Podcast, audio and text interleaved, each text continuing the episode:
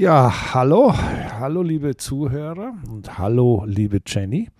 Schön, dass wir uns wieder getroffen haben. Ja? Also das ist ja doch immer gut, wenn man jede Woche mal sich so ein bisschen austauschen kann über die Dinge, die passiert sind, denn der Motorsport ist immer und überall. Und wie wir am vergangenen Wochenende gesehen haben, gab es ja wieder viel Action. Ja? Also ich meine, äh, was hast denn du alles mitbekommen vom Motorsport am Wochenende? Also erst einmal auch ein großes Hallo von meiner Seite. Christian, wie immer schön, deine Stimme zu hören. Ähm, Motorsport schläft nicht, das ist gut so, genauso wollen wir es. Aber mit Blick auf Formel 1, denn die fand nach langer Pause ja am letzten Wochenende endlich wieder statt, kann ich sagen. Da hat mir die Action ein bisschen gefehlt und ansonsten, ja, ich weiß, da gab es auch noch die ein oder andere Sause auf einer Rennstrecke, aber ich habe mich auf die Formel 1 konzentriert. Ich weiß, du hast ja parallel deine zig Bildschirme und iPad und alles laufen. Aber nein, bei mir, bei mir lief der Fernseher mit Formel 1. naja gut, also ich, ich bin natürlich, ja, wenn schon mal was läuft, muss man gucken, das ist doch logisch. Du hast jetzt Baku angesprochen, äh, war schon eine lange Pause, fand ich. Also diese, diese, dieser ganze Monat am Saisonbeginn auf einmal keine Formel 1 mehr und, und jetzt dann gleich zweimal hintereinander, denn ich meine, letzte Woche, also jetzt am Wochenende war äh, Baku, kommendes Wochenende ist Miami in, in Florida. Also das, das ist irgendwie schade, weil ich finde es eigentlich schöner, wenn, wenn die Pause nicht so lang ist. Ha, hast du es denn vermisst? Warst du schon so ein bisschen gesagt, ja, jetzt könnten die dann schon mal wieder losfahren?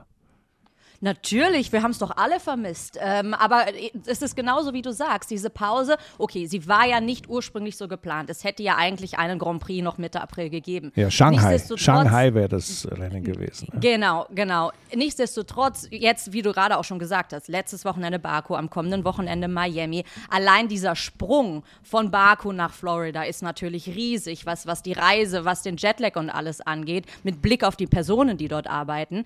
Aber generell haben wir in den nächsten sechs Wochen fünf Rennen. Und da muss ich wirklich sagen, das, das geht natürlich auch körperlich an die Grenzen der ganzen Personen, die dort arbeiten, inklusive der Fahrer. Der Druck wird sowieso nicht weniger. Und ja, da, da ist mit, mit Blick auf diese wirklich lange Pause das meiner Meinung nach nicht gut gewählt gewesen. Und wir Fans, wir haben es natürlich auch vermisst. Im April, gerade an so einem Osterwochenende. Wir erinnern uns an unsere Osterfolge. Da hätte man sehr gerne mal den Fernseher angemacht, ich zumindest. Ja. Und ein bisschen Motorsport geschaut. Naja gut, aber weißt du, es ist ja jetzt so gewesen, wir haben ja jetzt praktisch zwei Events in einem bekommen. Äh, es gab ja ein neues Format in Baku. Wie hat dir das denn gefallen? Wir, wir hatten ja praktisch Freitag normal Training und Qualifying. Samstag war ein, ein einzelner Event Qualifying und Sprint. Und dann am Sonntag war dann endlich der Grand Prix, der dann zum Freitag gehört hat. Wie hat dir das gefallen? Ah. Ja, weißt du. Ich will ja nicht so klingen, als sei ich nicht für Veränderungen oder dagegen. Aber weißt du, ähm, es gibt einfach Konzepte, die sind gut so, wie sie sind und die haben ja auch einen Sinn.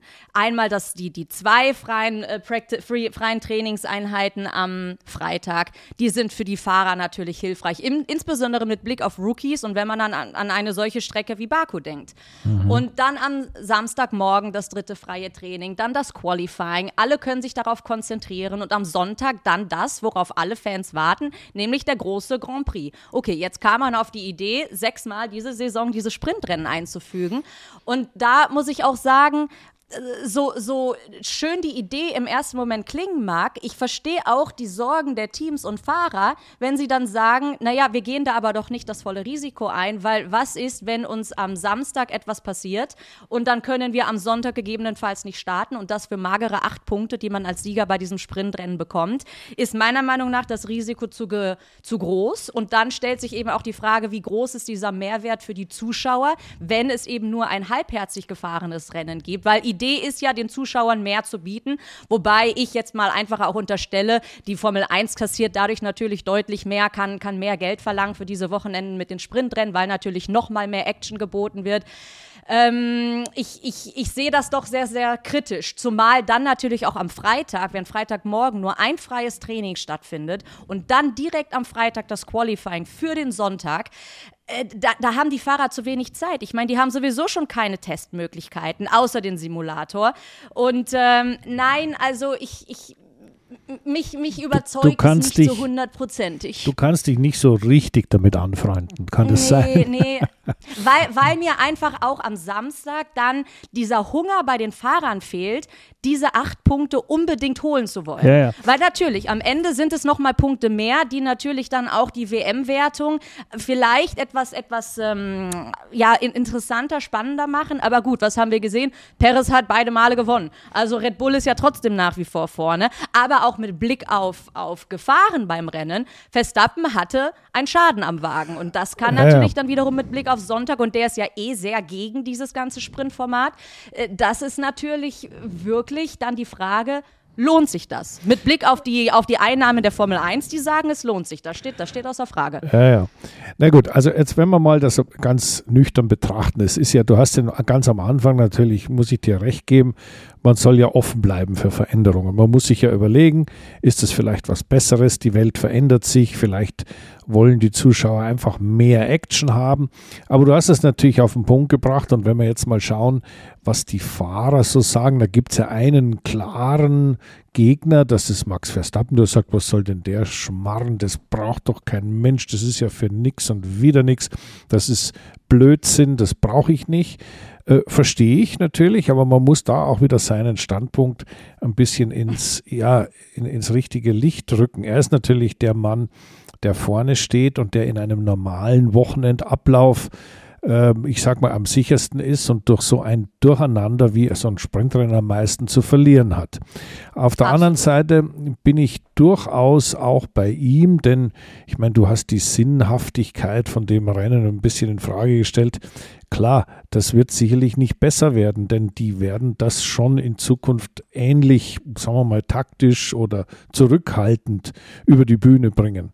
Und dann gibt es die, die so zwischendrin sind, wie Leclerc zum Beispiel, der hat ja gesagt, na, also jetzt bin ich nicht der begeisterte Fan, aber es ist halt mal was anders und aber bitte nicht mehr als die sechs, die wir jetzt haben. Und dann gibt es welche, die sagen, das ist doch eigentlich ganz lustig, da wird wenigstens was, geht's durcheinander, äh, wird das Feld ein bisschen durchgemischt und so.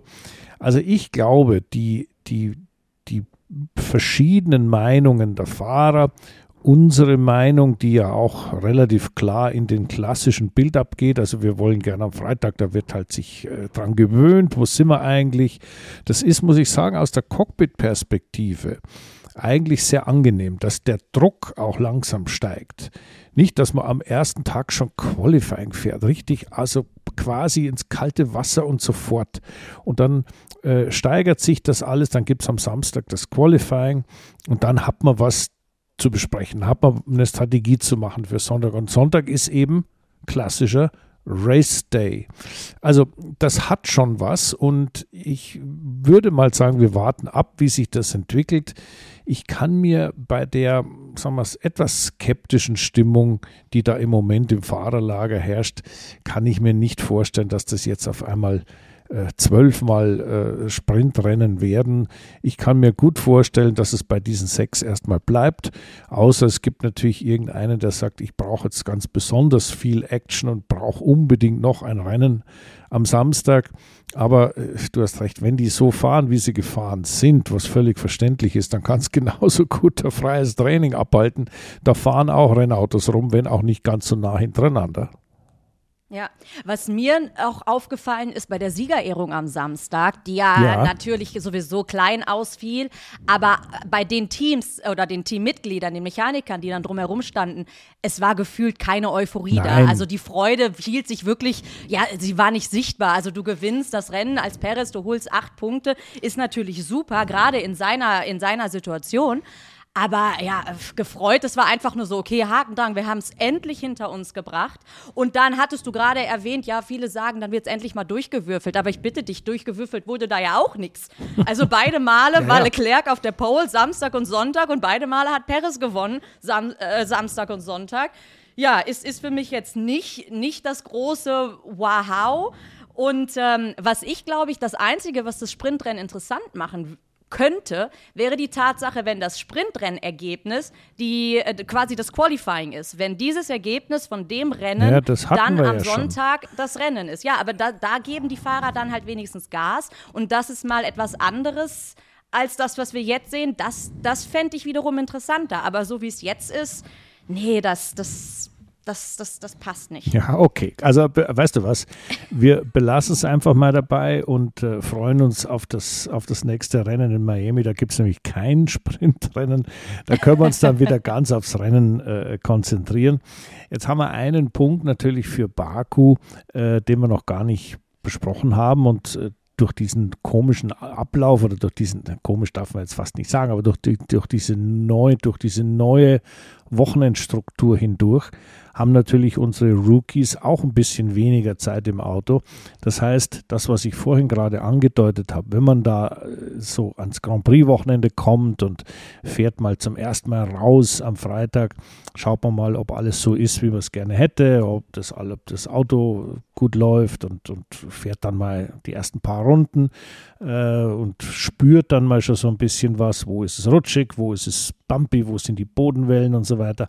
Aber das sind ja alles Dinge, die in dieser einen Stunde freies Training fast nicht richtig erledigt werden können, weil da eine solche Hektik herrscht. All das, was das Team wissen will, dort in dieser einen Stunde ins Programm zu kriegen, dass der Fahrer eigentlich gar nicht so dieses, dieses entspannte hört, da mal schauen wir mal, fahre ich hier im vierten oder fahre ich im dritten Gang durch die Kurve oder fahre ich hier ein bisschen weiter außen an und, und lenke später ein. Alle die Dinge, die ja wichtig sind, um einen Rhythmus zu finden, äh, da kommt man eigentlich fast gar nicht dazu. Und das ist natürlich gerade für die Neulinge sehr, sehr schwierig. Und wir haben ja einen, einen Lieblingsneuling, äh, also du zumindest, ja, wir haben einen Lieblingsneuling, der allerdings sich im, im, im Laufe der Saison zu einem unfassbaren Sorgenkind entwickelt.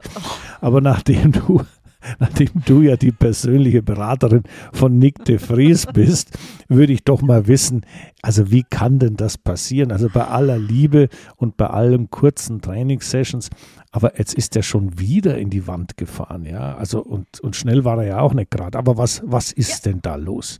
Ist das ja, nur die Erfahrung oder ist da irgendwie, ist das psychisch? Äh, also, also mittlerweile ist wahrscheinlich natürlich der Druck äh, so groß, dass auch die psychische Komponente da eine Rolle spielt. Aber fangen wir von vorne an. Ich habe nur die Hände über dem Kopf zusammengeschlagen. Und der ist ja nicht nur am Sonntag abgeflogen, ja, ja. er ist ja auch im Quali am Samstag abgeflogen.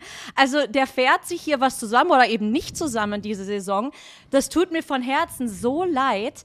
Und noch viel schlimmer aus seiner Sicht natürlich top fürs Team, dass der äh, Teamkollege einen Punkt geholt hat. Also das hat mich für Alpha Tauri super gefreut, aber umso dramatischer natürlich für Nick. Ähm, ich ich frage mich wirklich mit, mit Blick auf Rookies, da sagt man ja, man gibt denen so zwei bis drei Saisons Eingewöhnungszeit. Jetzt ist der Nick ja, was das Alter und, und auch seine bisherige Karriere betrifft, nicht so wirklich ein, ein richtiger Rookie. Mit Blick auf Formel 1 schon, aber ich habe irgendwie vom Bauchgefühl, sagt es mir, dass man ihn gar nicht als echten Rookie sieht und so wie er sich aktuell die ersten vier Rennen zusammengefahren hat, äh, habe ich das Gefühl, dass man ihm diese zwei bis drei Jahre nicht geben wird. Und wenn das so weitergeht, dann ist es definitiv seine erste und letzte Saison in der Formel 1. Ja, Unterstelle ja. ich jetzt mal so, in der Hoffnung, dass es natürlich besser wird, aber trotzdem, äh, glaubst du, hast du auch das Gefühl, dass, dass man ihm diese Rookie-Zeit in seinem Fall gar nicht so, so gibt, dass man ihn gar nicht als Rookie wahrnimmt? Natürlich, er ist ja auch, äh, sagen wir mal, ein, vom Alter her äh, fünf, sechs Jahre älter als der Standard-Rookie. Und deswegen muss man ganz klar sagen, äh, ist das schon sehr schwierig. Ich meine, weißt du, äh, wir, ich habe da immer Verständnis für Probleme, die Fahrer haben. Ich habe Verständnis dafür, wenn das Auto schwierig zu fahren ist und man trotzdem versucht zu pushen und dann irgendwie mal in die Wand fährt. Also ganz ohne scheint der Alpha Tauri ja nicht zu sein, denn der Zunoda war auch zweimal in der Wand. Ja.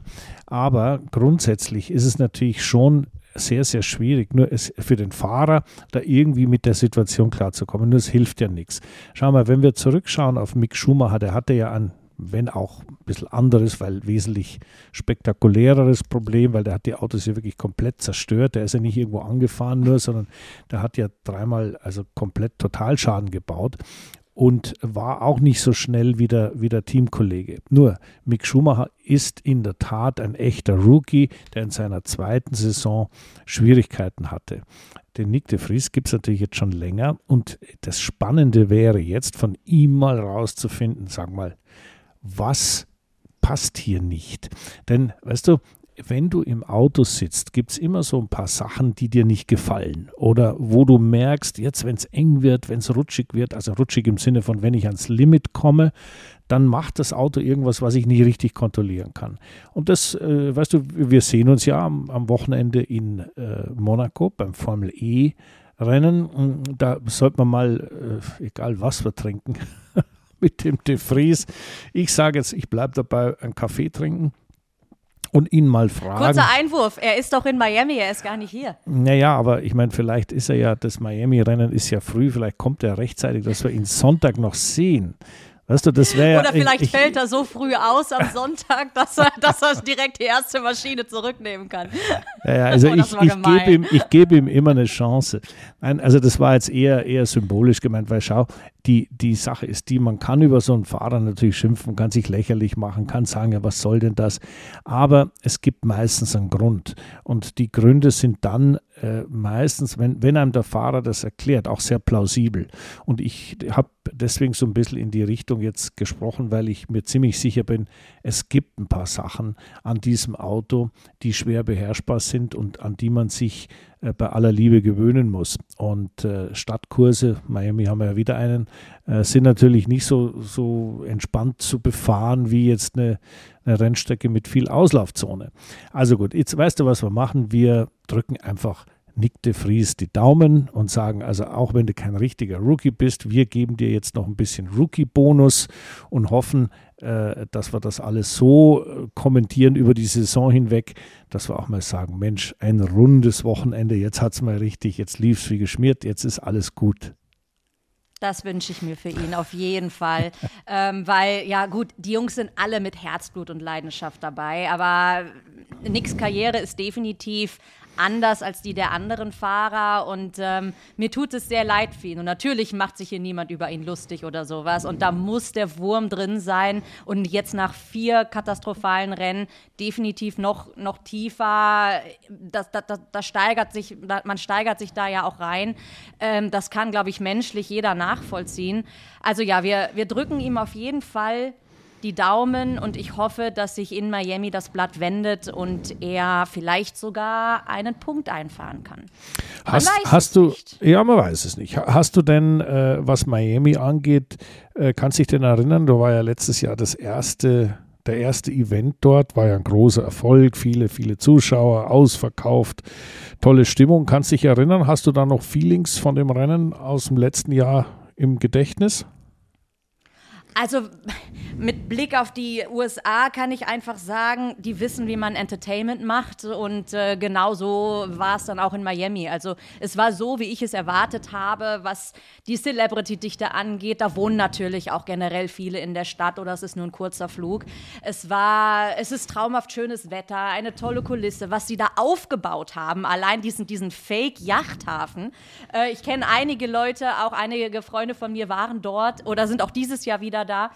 Ähm, na, die waren alle restlos begeistert. Äh, die hatten ein, ein unfassbar schönes Wochenende und ich gehe schwer davon aus, dass es, äh, was das Ambiente und Gefühl und den Hype angeht, dieses Jahr doch eigentlich genauso sein wird. Ja, ja, also ich glaube auch. Ich meine, Miami ist natürlich äh, wirklich eine tolle Stadt. Da, da brummt und da ist was los. Da ist, äh, also Buzzing ist der richtige Ausdruck dafür. Ähm, da ist schon, schon was geboten. Und ich meine, äh, es ist ja interessant zu sehen. Ich habe da gerade vor, vor kurzem ein paar interessante Gespräche geführt über die Formel 1 und die Wertigkeit von Grand Prix. Also wie hochwertig ist jetzt ein Grand Prix in Miami Vergleich, im Vergleich zu Aserbaidschan, im Vergleich zu Monza, im Vergleich zu Spa, sagen wir mal, oder sogar Monaco.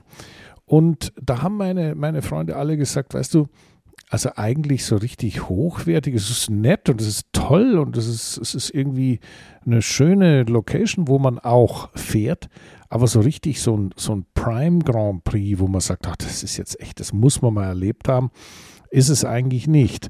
Das waren allerdings ausschließlich europäische Freunde.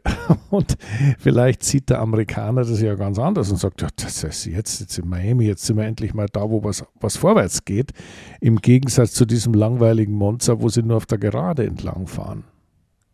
Na, also äh, für, für mich sind ein paar europäische Strecken, und da zählt Monza dazu, Spa natürlich, Monaco, Silverstone, das sind Strecken, die dürfen nicht fehlen. Aber nichtsdestotrotz, und, und eigentlich auch dann der, der Nürburgring. Aber nichtsdestotrotz sind, äh, ist, sehe ich Miami absolut berechtigt in diesem Kalender drin, weil ähm, es weil, weil die Formel 1 in den, in den USA natürlich wirklich gerade absolut boomt und ähm, man, man diesen Markt dort an einer so spektakulären Stelle wirklich, denke ich, gut erschließen kann mit, mit all seiner Schönheit drumherum, weil Formel 1 ist natürlich für die Motorsportfans das Rennen, aber machen wir uns nichts vor, viele kommen da auch hin, um zu sagen, oh, ich war beim Formel 1 Rennen dabei und äh, ja, essen, trinken, aber ich kenne auch viele, die nicht, nicht auf die Strecke blicken. Also das. Und ähm, was, ja? Du meinst, das ist so ein Party-Event. Ja, ja. Und da zähle ich Miami dazu und ähm, wenn Vegas dann kommt, natürlich genauso. Aber auch da, Vegas, ich ja, äh, man, man, man liebt und man hasst es zugleich, aber nichtsdestotrotz freue ich mich wahnsinnig auf diese Bilder. Aber ich habe ja, noch mal eine Frage zu Baku, weil jetzt, wie gesagt, diese, diese Traditionsstrecken, Monza, Silverstone, Spa, sind wir uns, glaube ich, alle einig und das ist pures und echtes Racing. Und dann hat man halt so ein bisschen Shishi, Glamour, Bling Bling, Miami zum Beispiel. Aber Baku, und das habe ich mich schon damals gefragt, als dieser, als dieser Grand Prix überhaupt zustande kam. Warum fahren Sie in Baku? Mit Blick auf Saudi, da weiß man, da ist das Geld. Und ich denke, das kann man so offen sagen. Und ähm, deswegen fahren die da. Aber was hat Aserbaidschan? Ist da das große Geld oder, oder ist es für den Motorsportfan, ist da irgendwie ein Riesenhype um die Formel 1 herum? Ich habe diesen Grund Aserbaidschan nie verstanden. Ich habe mich aber auch noch nicht dort eingelesen, was das betrifft oder irgendwie ja, recherchiert. Also hast natürlich jetzt sehr charmant mit äh, Ski, Ski, Glamour, Bling, Bling ein mhm. paar Fachbegriffe in den Raum gestellt, die ich wirklich einfach gern nochmal wiederholt hätte. Könntest du es nochmal sagen? Shishi, Glamour und Bing, Bling, Bling. Ja, herrlich. Ja, also das ist jetzt etwas. Ist das jetzt die neue Sektion nach dem Macho-Moment? Ja, der, der, der, der Macho-Moment kommt ja noch später. Wir brauchen ja noch den Macho of the Day. Also bitte, Entschuldigung. Aber äh, ja, also jetzt geht es mal mit Shishi, Glamour und Bling Bling weiter. Das sind natürlich Dinge, gerade Bling Bling, was in, äh, in, in Miami voll zum Tragen kommt. Aber es ist letztendlich, und jetzt ich komme gleich zu Aserbaidschan und zu deiner Frage, ähm, ist natürlich immer die Mischung, die dies ausmacht. Und ich meine, ähm, die, der, der amerikanische Markt ist natürlich mit dieser, mit diesem Dreieck jetzt Las Vegas, Miami und Texas, also in, in Austin, eigentlich sehr gut abgedeckt. Aber das Bling Bling darfst du nicht ganz unterschätzen, denn äh, so ein, ein, ein gewisses Selbstdarstellungs, ja, fast Zwang, äh, ich zeige mich und ich mache hier ein bisschen Show, ist natürlich ein Baustein für Erfolg.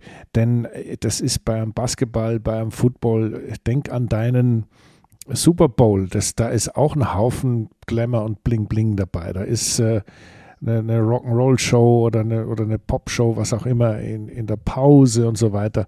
Das ist nicht nur Sport. Und deswegen hm, ist Miami natürlich nachvollziehbar, aber nur deshalb, weil es dort auch sehr viel Geld zu verdienen gibt. Und jetzt kommen wir zu Aserbaidschan. Aserbaidschan ist ja an der Grenze von Europa nach Asien. Und äh, die Aserbaidschaner, die, die, die wollen eigentlich, die, die zieht es immer so ein bisschen Richtung Europa und deswegen haben die ursprünglich, äh, war das ja der Grand Prix von Europa, ob du es glaubst oder nicht, in Aserbaidschan. Äh, rein geografisch stimmt das sogar.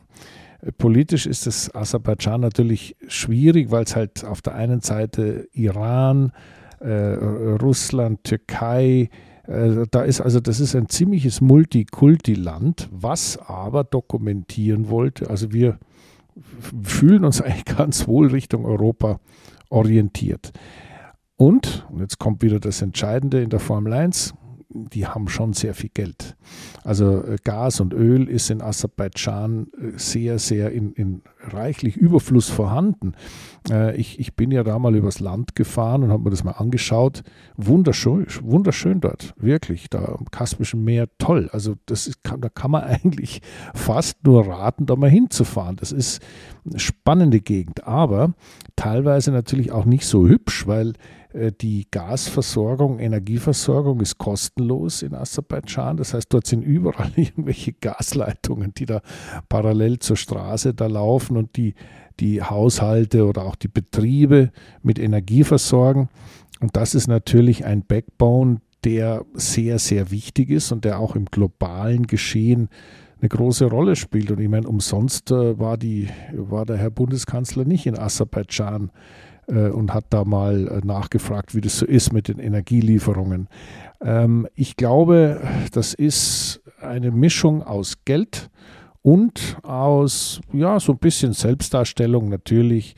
Hm, die Regierung dort ist ja, äh, ja ich sage es mal, nicht gerade demokratisch, aber da gehört das auch dazu. Das Land ist, sagen wir mal, gut organisiert. Es gibt äh, dort große Fortschritte seit dem Bürgerkrieg und deswegen sagen wir mal, sind wir zufrieden. Je mehr solche Länder integriert sind, desto besser für uns alle. Und wie gesagt, schön ist es allemal. Also mit Blick auf Baku, ich war ja, ich war nie dort und äh, nein, das, das ist, Baku sieht äh, immer schön aus, wenn man sich das Rennen anguckt. Also das ist, das, ich wollte nicht gegen Baku sprechen, aber nein, diese nein. Frage kam mir doch während des Rennens auf. Klar. Und dann eben auch mit Blick auf Miami, was diese Selbstdarstellung eben, wie du es erwähnt hast, wirklich nochmal auf ein anderes Level bringt und das ist eben genauso wichtig. Also dass man, aber für mich ist wichtig, dass man einen, dass, dass es ausgeglichen ist, dass man eben dieses pure Racing von früher in zum Beispiel Spa hat, kombiniert mit Bling Bling in Miami, demnächst dann auch noch Vegas. Monaco bietet ja beides. Hier ist die ich Historie wollt, und, äh, und die Selbstdarstellung. besser, besser könnte es eigentlich nicht sein. Und das auf einem so winzig kleinen Fleckchen Erde. Ähm, ja. Okay. ja also, also, Baku hat eine volle Berechtigung. Du Gut, bist da, da bin ich jetzt beruhigt. Du bist, du bist ja in Monaco zu Hause. Wie ist bei dir auch der Glamour und Bling Bling Faktor für dich persönlich wichtig? Oder bist du also nach der Wetterkarte gegangen? Ich habe Brot gebacken in meiner Küche. Sehr gut. Und warst Gassi gehen, nehme ich an. Ähm, ja, aber nur kurz. Die große Runde, die gibt es danach. Und ähm, nein, für, also für mich, für, für, mich persönlich ist es, ist es nicht wichtig. Ähm, ich mag schöne Dinge und ich sehe mir auch gerne schöne Dinge an. Also wenn zum Beispiel ein schönes Auto an mir vorbeifährt, dann freut mich das, dann freut mich das für den Fahrer. Und davon gibt es hier in Monaco sehr viele. Ähm, oder, oder wenn es sauber und aufgeräumt und ordentlich ist, das mag ich schon, aber es, es, es macht es ist nicht das einzige oder das einzige Gewürz, das zum Glück führt. Okay. Ähm, da, da braucht es eben mehr. Aber ja, ich meine, wer, wer sagt, ich mag keine schönen Dinge, das, das verstehe ich nicht. Aber schön ist natürlich äh, für jeden etwas anderes. Und ich persönlich, ich liebe die Natur auch sehr, sehr, sehr gerne und äh, Ruhe. Und das fehlt mir zum Beispiel hier, aber dafür gibt es dann wieder andere Vorzüge, die Monaco bietet. Und hinter Monaco, äh, das wissen auch viele nicht, da sind natürlich äh, Berge, da kann man auch schön wandern gehen. Und äh, selbst die Skigebiete sind eine Stunde, anderthalb Stunden mit dem Auto entfernt. Also es, die Sonne scheint. Also es gibt schon einige Pluspunkte. Mir persönlich auf Dauer bis an mein Lebensende kann ich sagen, ist es nicht der richtige Ort. Und ähm, man, man sucht sich die Leute, mit denen man sich abgibt, ja auch selber aus. Und da muss man für sich dann entscheiden, ob man die Blender und protzigen Leute lieber hat oder, oder die, die fleißig sind und äh, wissen, was das was im Leben, was, ja, ja. Man, was man braucht. Aber wenn du jetzt heute Morgen beim Gassi gehen, ist denn, äh, äh, du hast ja sicher einen kleinen Blick in die Runde geworfen, ist denn schon Formel E schon sichtbar? Steht die Strecke schon? Weil weißt du, das, ich hab, war immer fasziniert von Stadtkursen, wie die so aufgebaut werden. Und ich muss ganz ehrlich sagen, wenn das Ding dann steht, das ist ein ganz tolles Gefühl. Jetzt steht der, der Kurs, die Leitplanke, die, die Mauern, alles steht da. Und jetzt geht es nur noch darum, äh, zu fahren und auch mit dem Auto auf die Strecke zu fahren. Ist denn schon ein bisschen, bisschen äh, Feeling zu spüren? Also gibt es schon ein paar Dieses- Mopeds, die da rumfahren? Also diese Aussage, die kann ich ja aus in Anführungsstrichen Touristensicht total nach, nachempfinden. So, oh, man kommt hierher nach Monaco. Ja, natürlich, es ist alles schon aufgebaut, mein lieber Christian. Die bauen seit März. Das Gut. bedeutet natürlich, für uns Anwohner ist es wahnsinnig nervig, überall diese, diese, diese Aufbauten von der Straßenbegrenzung zu haben. Ich meine, in Monaco ist man sowieso von recht vielen Baustellen hier und da immer mal wieder geplagt. Aber das setzt dem Ganzen dann nochmal das i-Tüpfelchen aus. Aber dann Okay. insbesondere im April und jetzt mit Blick auf die Formel E, ähm, die, wo natürlich jetzt alles fertig sein muss für das kommende Wochenende, da ist hier, nein, äh, rund um die Uhr wird hier gebaut und gewerkelt. Ich habe persönlich das Glück, dass ich nicht direkt an der Strecke lebe. Das heißt, ich gehe hier mit dem Hund spazieren und bekomme davon erstmal nur wenig mit. Wenn ich mich aber dann natürlich Richtung Casino oder, oder Hafen begebe, da ist Katastrophe und da macht es dann auch nicht mehr Spaß, spazieren zu gehen. Deswegen meide ich persönlich aktuell diese, diese Ecke. Aber natürlich, die Tribünen, das ist alles aufgebaut und es ist auch immer erstaunlich, wie schnell sie gewisse Dinge aufbauen. Dann ist man ja, ein am Montag, weiß ich nicht, fahre ich mit dem Auto dort entlang und vier Tage später nochmal und dann ist plötzlich, steht die komplette Tribüne da. Und äh, es ist immer wieder bemerkenswert, wie schnell das geht. Und ähm, aber es muss natürlich auch richtig gemacht werden, weil Sicherheit ist, ist das A und O bei der ganzen Sache. Und insofern, ja, hier ist 100 Prozent schon Motorsport-Feeling. Und es sind ja jetzt auch nur noch wenige Tage bis zum Samstag.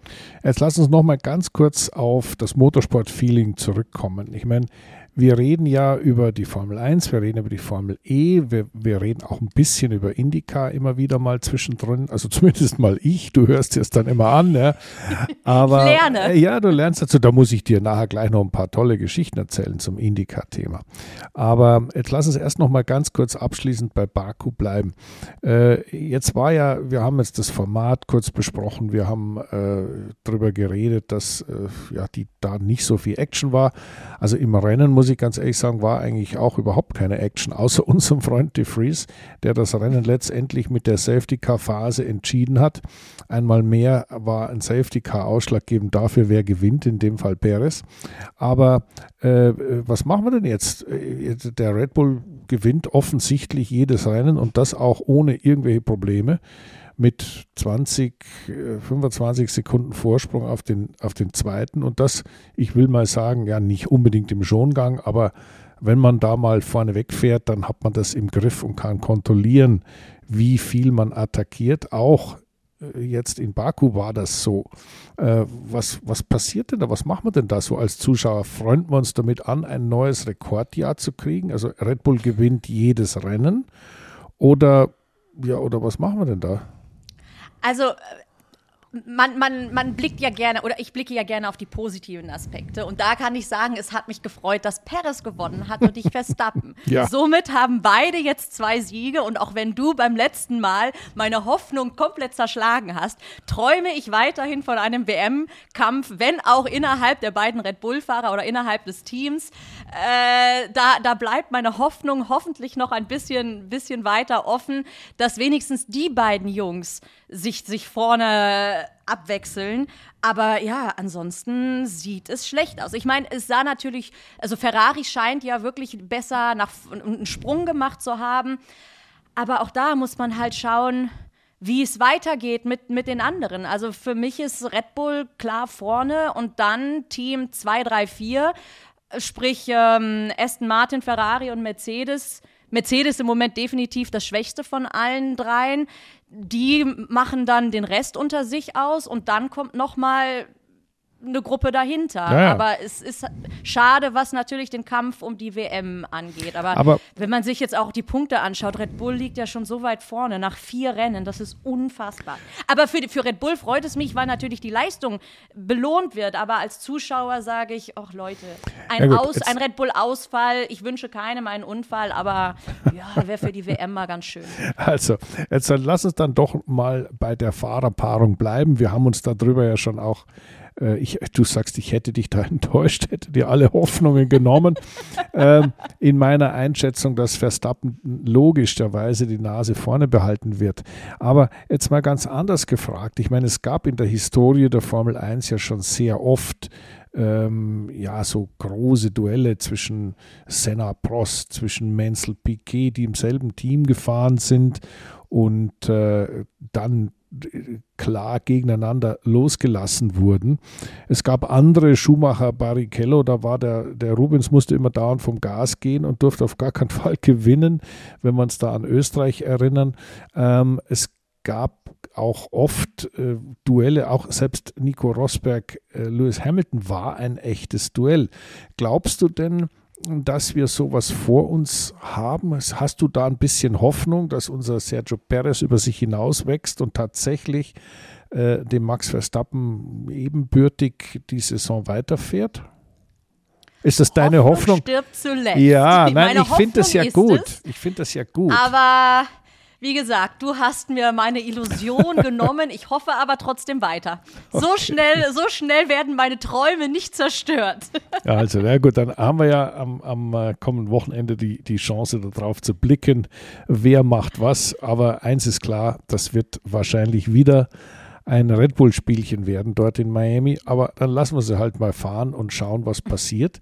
Das, was wir beide in Angriff nehmen, äh, ist dein Zuhause, Formel E in Monaco.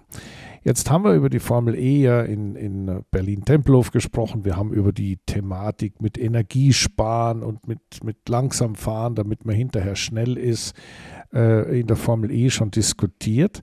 Äh, wir haben, und das muss man auch sagen, ich, ich, will nicht sagen historisch, weil es erst zwei Jahre her ist, aber äh, in Monaco schon tolle Rennen gesehen von der Formel E, speziell seitdem man auf der Original Formel 1 Strecke fährt, mit minimalen Veränderungen. Aber ähm, ist denn jetzt, sagen wir so, auch bei dir so, so, eine, so eine Vorfreude, das könnte wieder ein spannendes Rennen geben? Absolut.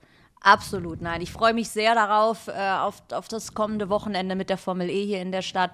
Und ich habe auch ich weiß nicht wieso, irgendwie die Hoffnung, wieder mal die Hoffnung, dass hier auf diesem Stadt Grand Prix äh, dieses Thema Energiemanagement vielleicht nicht ganz so deutlich wird, weil man natürlich auch nicht, ja.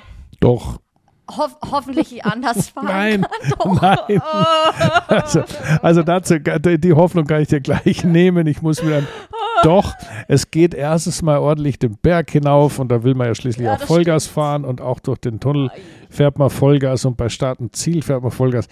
Nein, Jenny, das wird wieder Energiesparen werden, gar keine Frage. Das geht gar nicht anders, weil man natürlich sich das, äh, du weißt, wie wir darüber diskutiert haben letztes Mal, äh, weil man sich das schlichtweg einteilen muss. Und äh, also ich freue mich sehr auf die Formel E in Monaco, weil dort ist natürlich das fahrerische Element wirklich ein großes und vergessen wir nicht, der Pascal Wehrlein hätte das normalerweise locker gewonnen letztes Mal, ist nur mit technischem Defekt ausgefallen und deswegen ist er so ein bisschen auch mein ja, Geheimfavorit kann man nicht sagen, aber mein, der Mann, auf den ich da mein Geld setzen würde in Monaco. Aber das Thema Energiesparen ist noch was. Jetzt, wir, wir haben ja immer wieder äh, darüber diskutiert. Gehört das in den Motorsport? Ist das sinnvoll? Brauchen wir das? Das ist ja langweilig. Die rollen ja nur rum. Jetzt sage ich dir mal was. Ich habe am Wochenende in Alabama, im schönen Süden der Vereinigten Staaten von Amerika, ein Indycar-Rennen geguckt. Da ging es nur ums Lift and Coast. Und zwar und jetzt ist wirklich ganz interessant. Also das war ein äh, Romain Grosjean, war auf Pole Position, ist fantastisch gefahren, hat das Ding fast gewonnen, wirklich fast.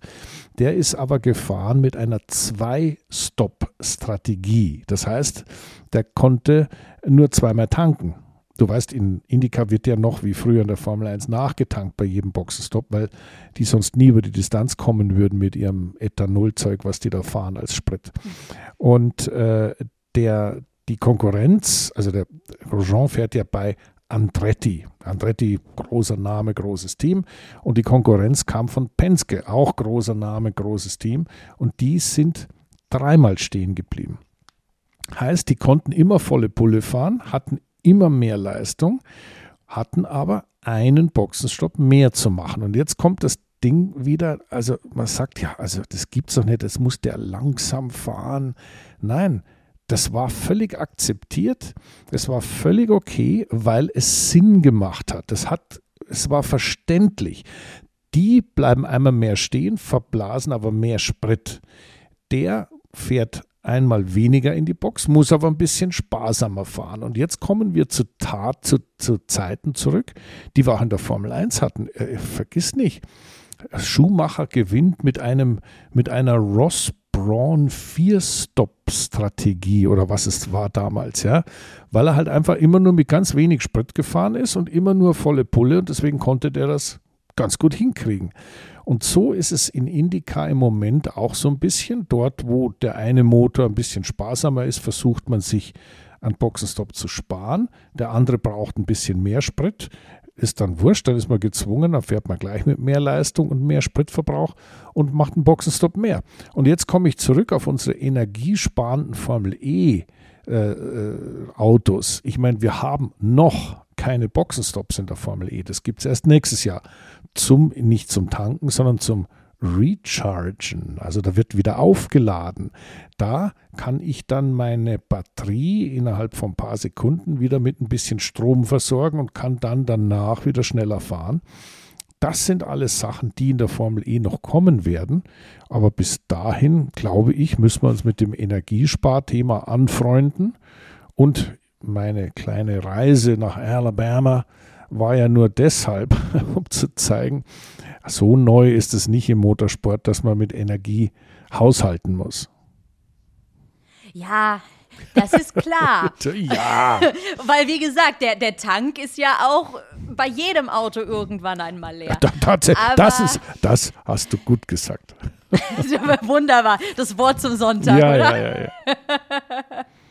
Ich wünsche mir halt nur, ja, so, aber diese Zwischentankstops, die finde ich halt super. Und ich persönlich, ich vermisse auch die Tankstops in der Formel 1. Ich fand das damals super, weil so jeder noch seine eigene Strategie anders erarbeiten und aufstellen konnte und man als Zuschauer viel mehr überrascht wurde. Und ähm, ich freue mich sehr darauf, wenn eben im kommenden Jahr die Formel E-Autos diese, diesen Boxenstopp einbauen können, in der Hoffnung wirklich, dass sie dann, äh, dass dann das Rennen wieder etwas freier wird. Und ja. vielleicht kann ich ja trotzdem hoffen, dass es bis dahin auch noch irgendwie eine andere Lösung gibt. Ja, Und dass wir nicht bis zum Saisonende wirklich jedes Mal diesen, ja, diese lange Reihe an Formel E-Autos haben. Aber gut, solange es den Zuschauer auch freut, ist es ja, ist es ja auch okay, weil nicht jeder ist so tief in der Materie drin und ähm, solange der WM-Kampf offen bleibt, bin ich, ja, bin ich eigentlich natürlich. auch zufrieden. Und da nochmal mit Blick auf Wehrlein, für mich würde es ihn und für Porsche wahnsinnig freuen, wenn er dieses Wochenende hier gewinnt oder zumindest ziemlich stark sein wird, weil die natürlich die letzten Rennen ein bisschen Pech hatten und äh, das wäre für, die, für seine WM und für die Punkte extremst wichtig. Ja, ja.